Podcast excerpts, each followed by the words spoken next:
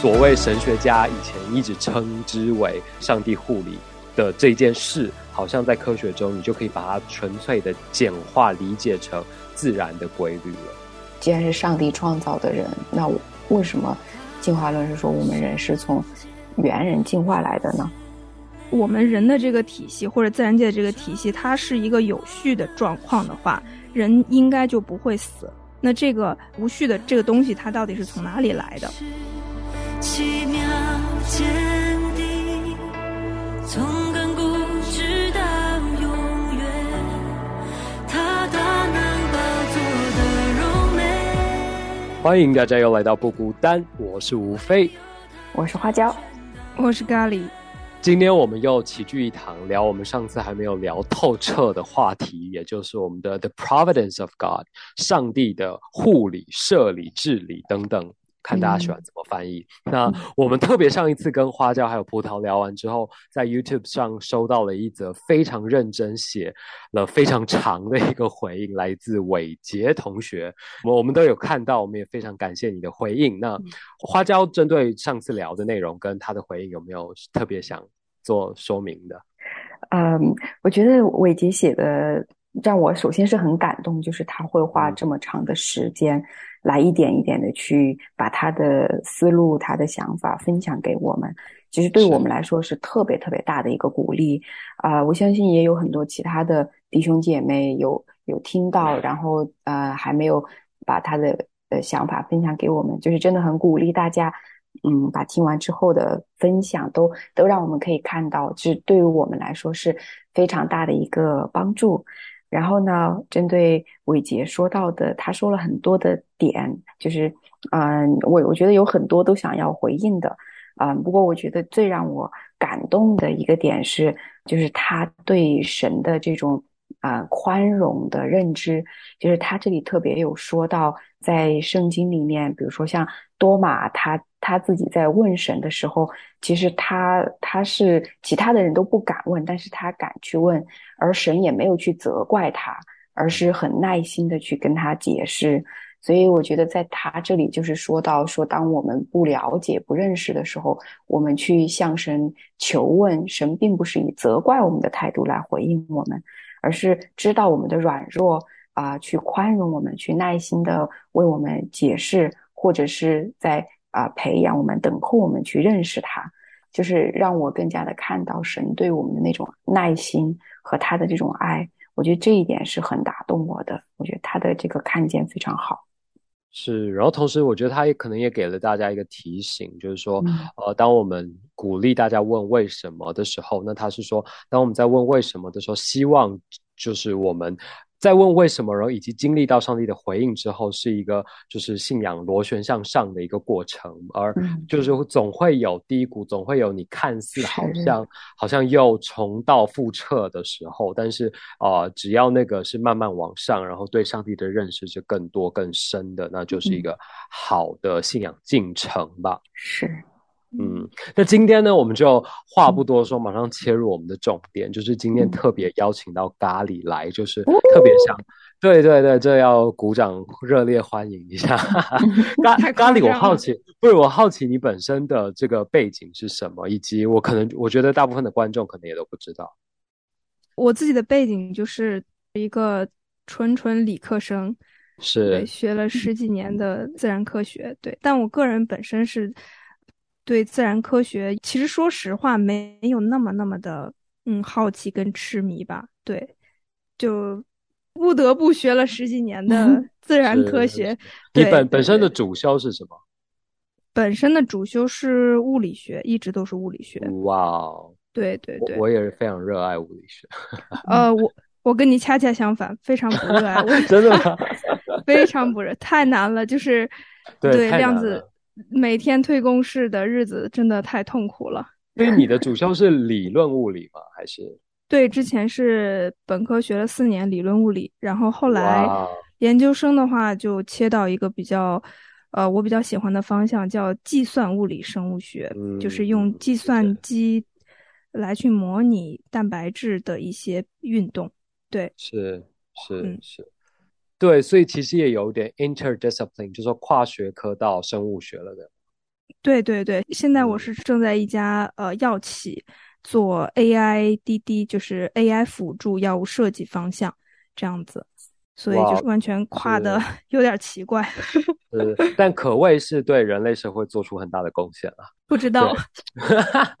会的，会的，我们相信。那今天主要想要聊，就是因为在我其实，在第一集就已经不断的提到这个点，就是说，当我。在这个学期呃 seminar 当中休息的时候，读的过程中就会发现，其实从近现代开始，上帝的护理、设理、治理等等这个主题，就跟科学发生了密不可分，就想分都分不开的关系。那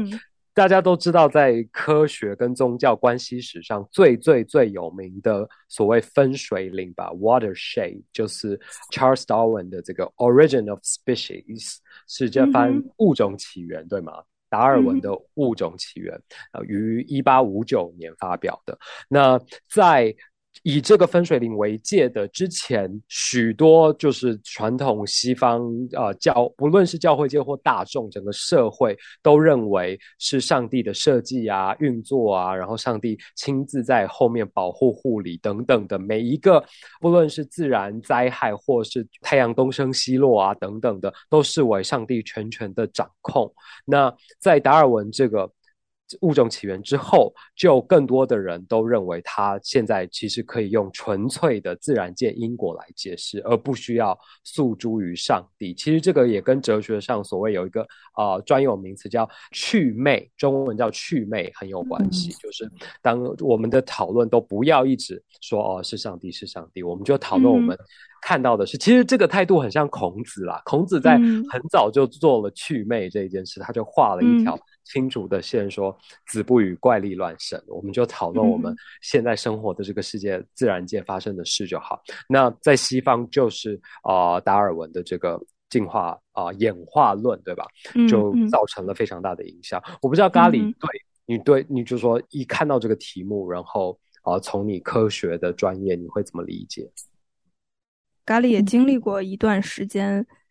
纠结，因为对于一个学自然科学的人，虽然说我刚才分享说我没那么热爱，但是至少也是进化论的这个观点一直是认定了就是进化嘛，对，从来不会觉得有什么有什么问题。那直到我认识上帝了之后，我必须要在进化论和上帝的创造和护理当中做一个选择，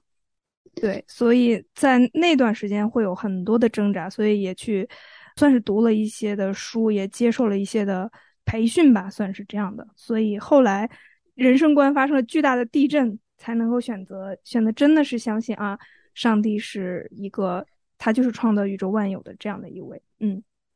是对。那特别是在就是我刚刚说达尔文的这个演化论出来之后，其实呃，就是一夜之间，好像上帝就变得很多余。就是上帝在这所有的自然界的讨论中就变得非常多余。然后我这边引用一句，他说：“What theology called providence, science perceived only this natural order。”就是我刚刚说的，就是说所谓神学家以前一直称之为上帝护理的这件事，好像在科学中你就可以把它纯粹的简化理解成自然的规律了。那我觉得这个，我直到我们今天，对吧？我们在跟我们身边的人。不论他的背景是什么，就说不要说文科生、理科生了，都一样，就是他们理解的自然界都是物理法则，都是生物学的，呃，不论是演化或是其他的、其他的呃理解方式吧，绝对不会有人觉得哇，呃，我发生的一切事都跟老天有关系，对吧？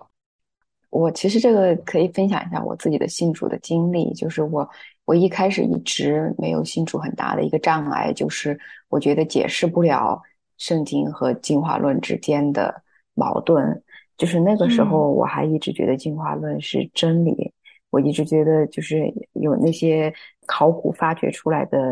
猿人头骨啊，这些就证明进化论一定是真的。所以当时很大的一个疑惑就是，啊，既然是上帝创造的人，那为什么？进化论是说我们人是从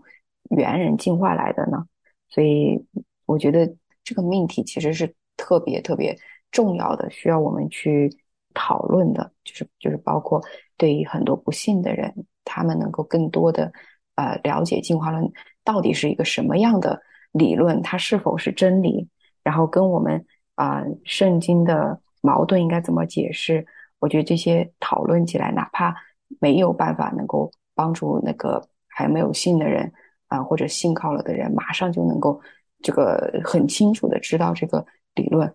但是至少可以呃让大家更明白进化论它是不是到底是不是真理，然后对于我们去已经信靠的人去增强我们的信心，以及还没有信靠的人，他们的那个那堵墙被打得更松，觉得都很有意义。没错，没错。我我个人认为，不仅是进化论，还有科学，就是科学就等于真理嘛。嗯，对，科学就可以呃解释一切，而不需要呃我们再去回到上帝那里嘛。这个我觉得也是一个我们需要思考的一点吧。对，嗯，因为咖喱之前就是因为我是物理系嘛，所以我们物理系有呃有一句很著名的。算是 slogan 吧，就 everything is physics，就是所有学物理的人都会去想要去总结规律，发现这个事物的本质。对，所以以前咖喱就是这样的一种刨根问底，打破砂锅问到底。所以公式很难推出来，就是因为实在想知道这个公式它的背后又有什么样的一个呃原因逻辑。对，所以就是其实很痛苦。但是呢，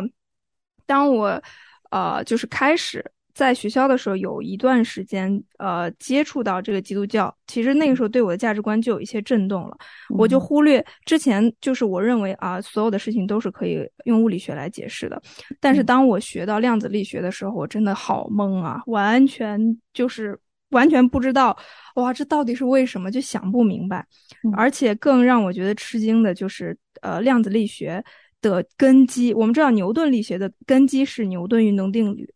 那热力学的根基是热力学定律，量子力学的根基是什么呢？不是定律，而是假设。量子力学当中有五个重要的假设，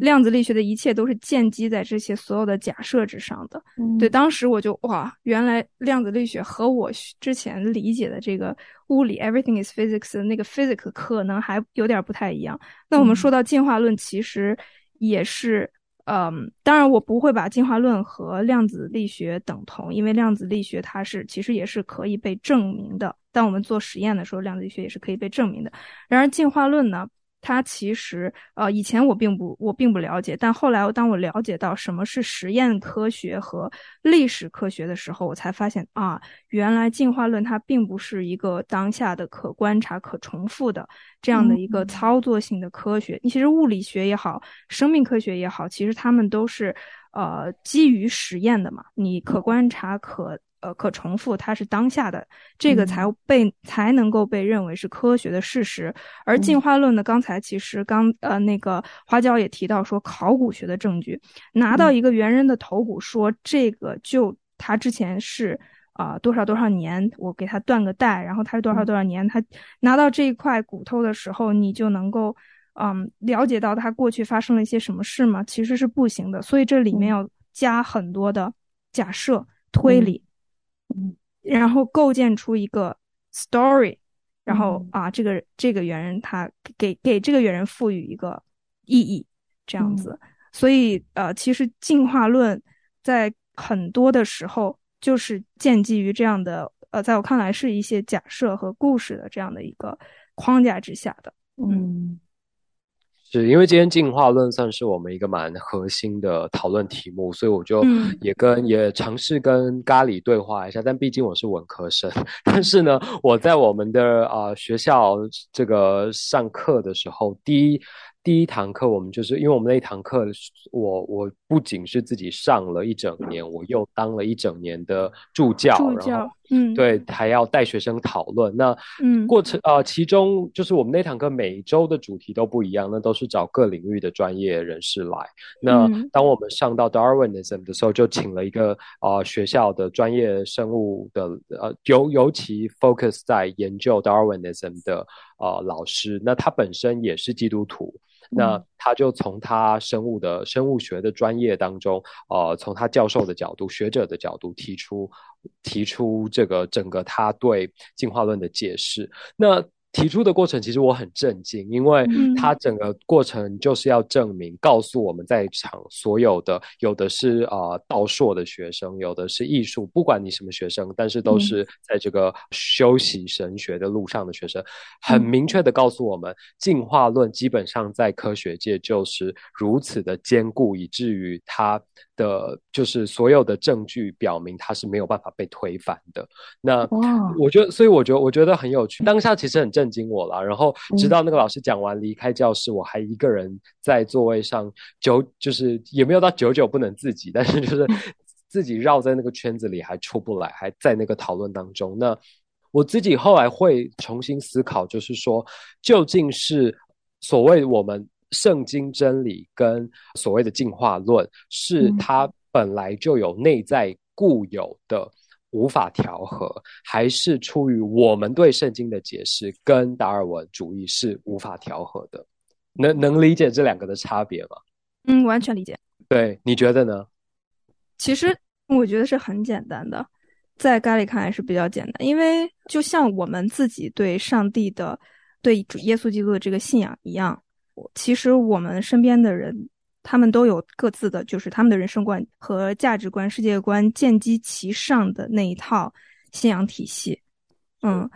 对，这个这套的信仰体系，它不仅仅可以是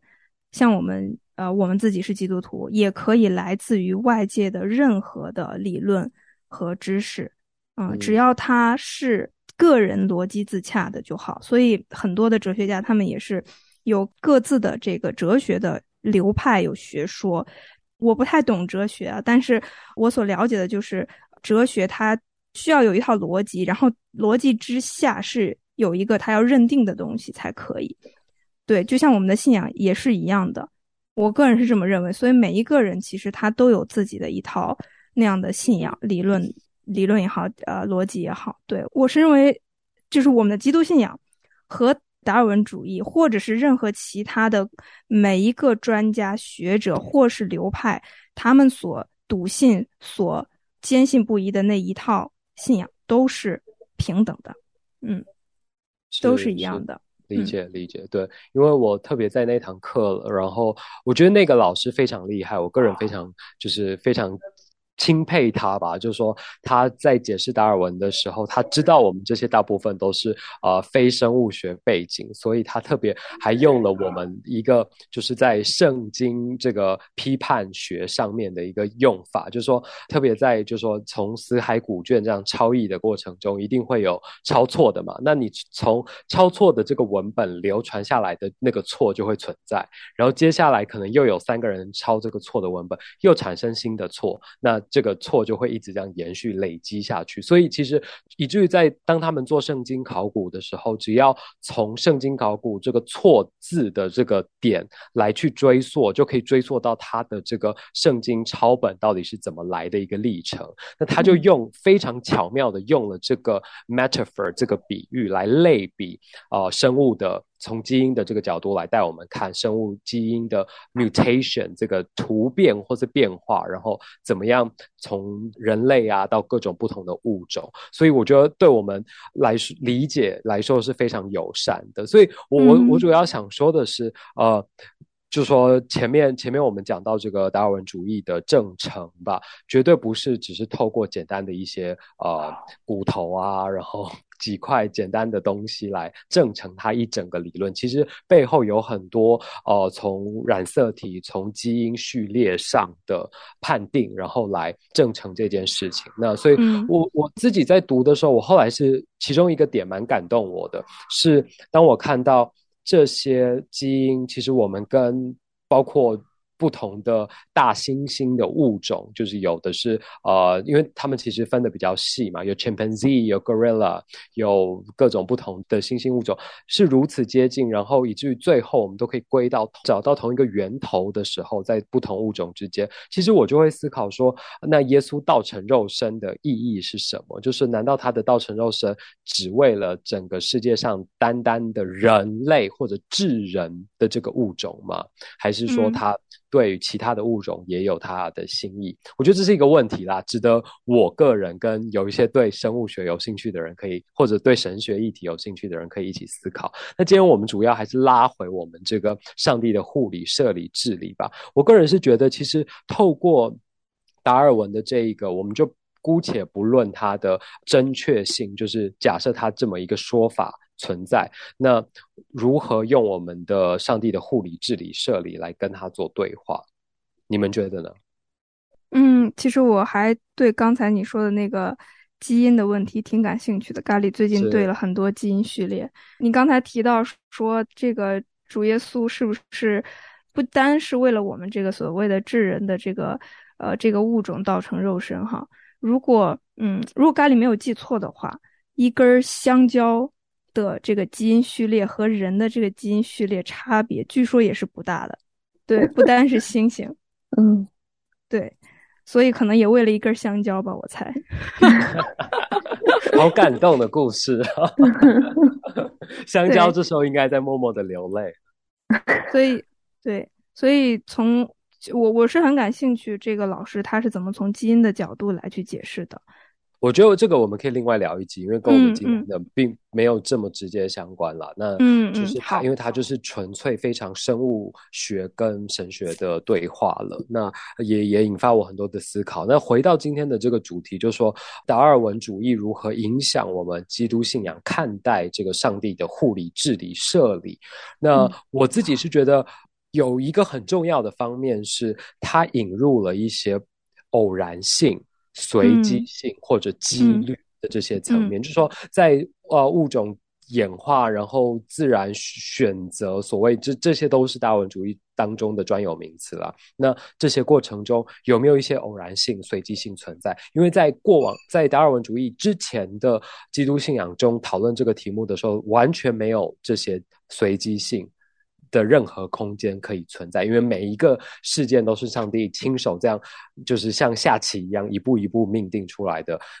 其实这个也跟这个咖喱刚提到的量子力学很有关系，因为在。爱因斯坦这个大佬坚决否认量子力学的时候，就说了一句非常有名的话，我相信大家也都听过，就是“上帝不甩骰子”，那就是他也否定了这个随机性的存在。但是量子力学现在越多被认可，被当做一个严谨的、可重复验证的学说去重视的时候，好像随机性就是一我们同时也避不开的话题了。我不知道咖喱或花椒怎么看。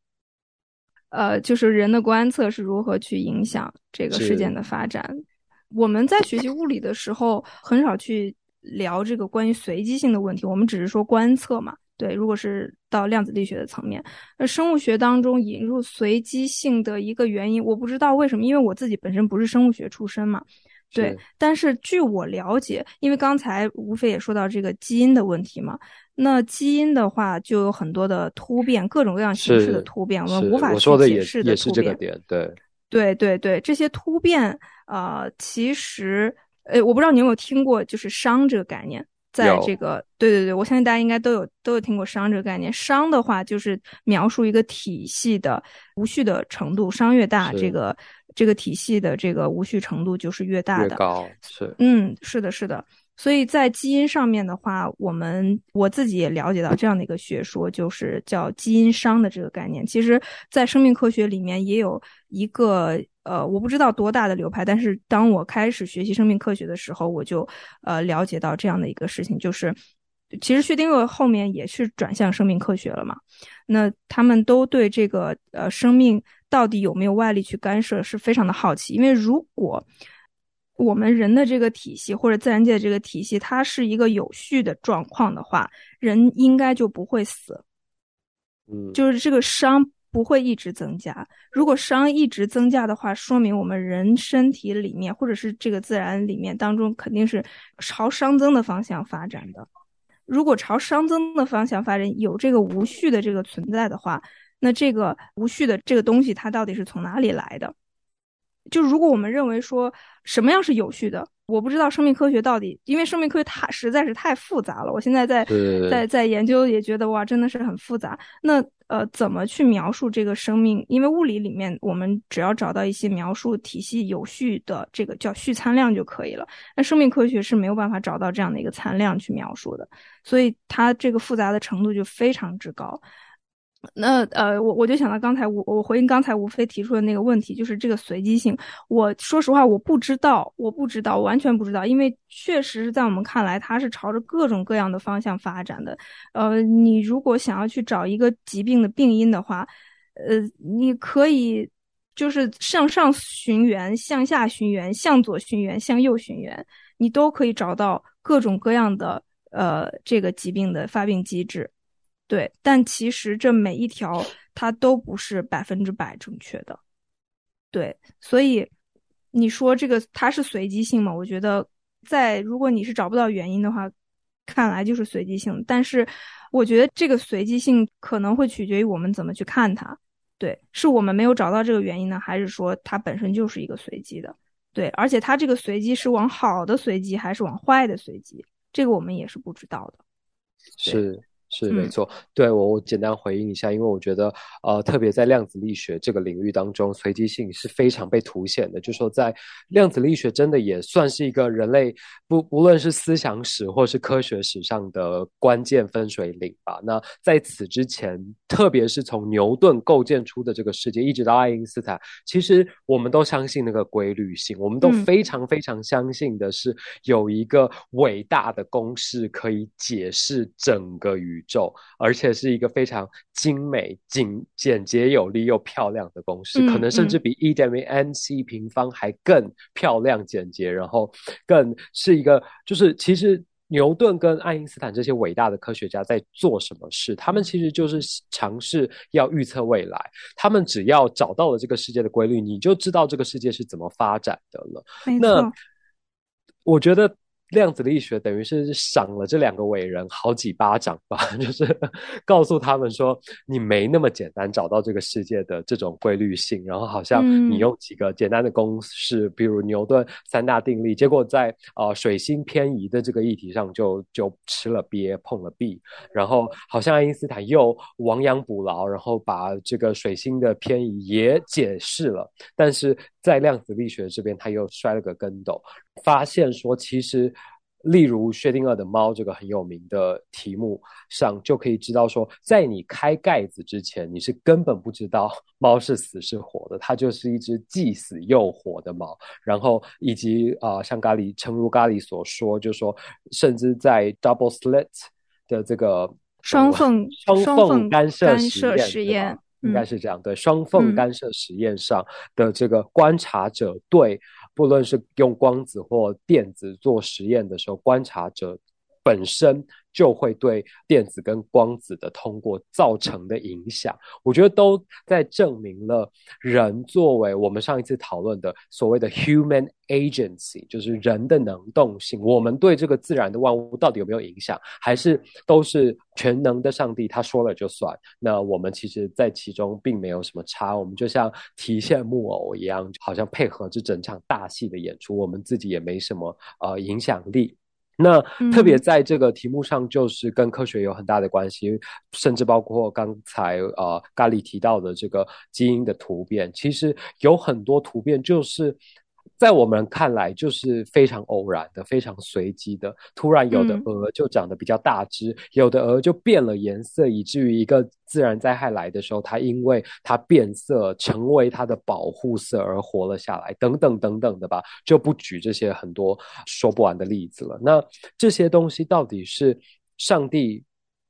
掌控的背后是只跟他完全的掌控有关，还是也跟我们人类的行为有关，跟自然的随机的选择有关呢？我觉得就是今天主要我们很想跟大家一起思考的问题吧。嗯，突然又说到基因，哎呀，我们最近基因大师，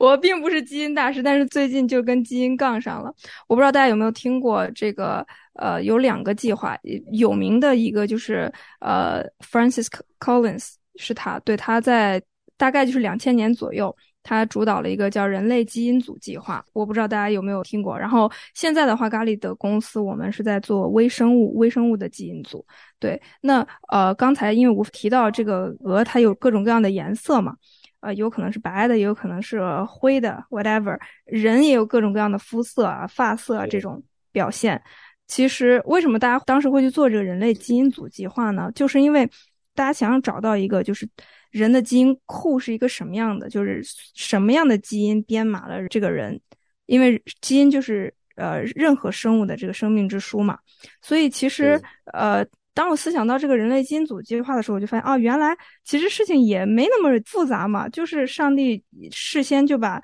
整个我们的生命的说明书也写好了。那为什么这个有的时候会突变呢？就是因为这个基因它不是有显性有隐性嘛，而且不同的基因它的组合它的表现也是不一样的。如果基因有缺失，比如说这个书。呃，少了一页能看吗？也能看啊，是吧？就是少了这一页不影响我们读懂整本书，少两页也不影响读懂整本书，少三页也不影响读懂整本书。就我们这个基因没有上帝所创造的那么完美，缺这么一段儿少那么一段儿这儿插入了一块儿那儿插入一块儿整体是不影响这本书的阅读的。但多多少少这本书好像就缺了点那个意思，对不对？那我们这个书，我们人的这个生命之书缺了点啥意思呢？就是不完美了吗？我们会死。一开始，我们上帝他所做的这个，为什么我们要做这个人类基因组计划？就是想要知道哪些突变，我们要找到那些突变，哪些突变是导致疾病、导致癌症的，因为会有一些很很高频率的这些突变嘛。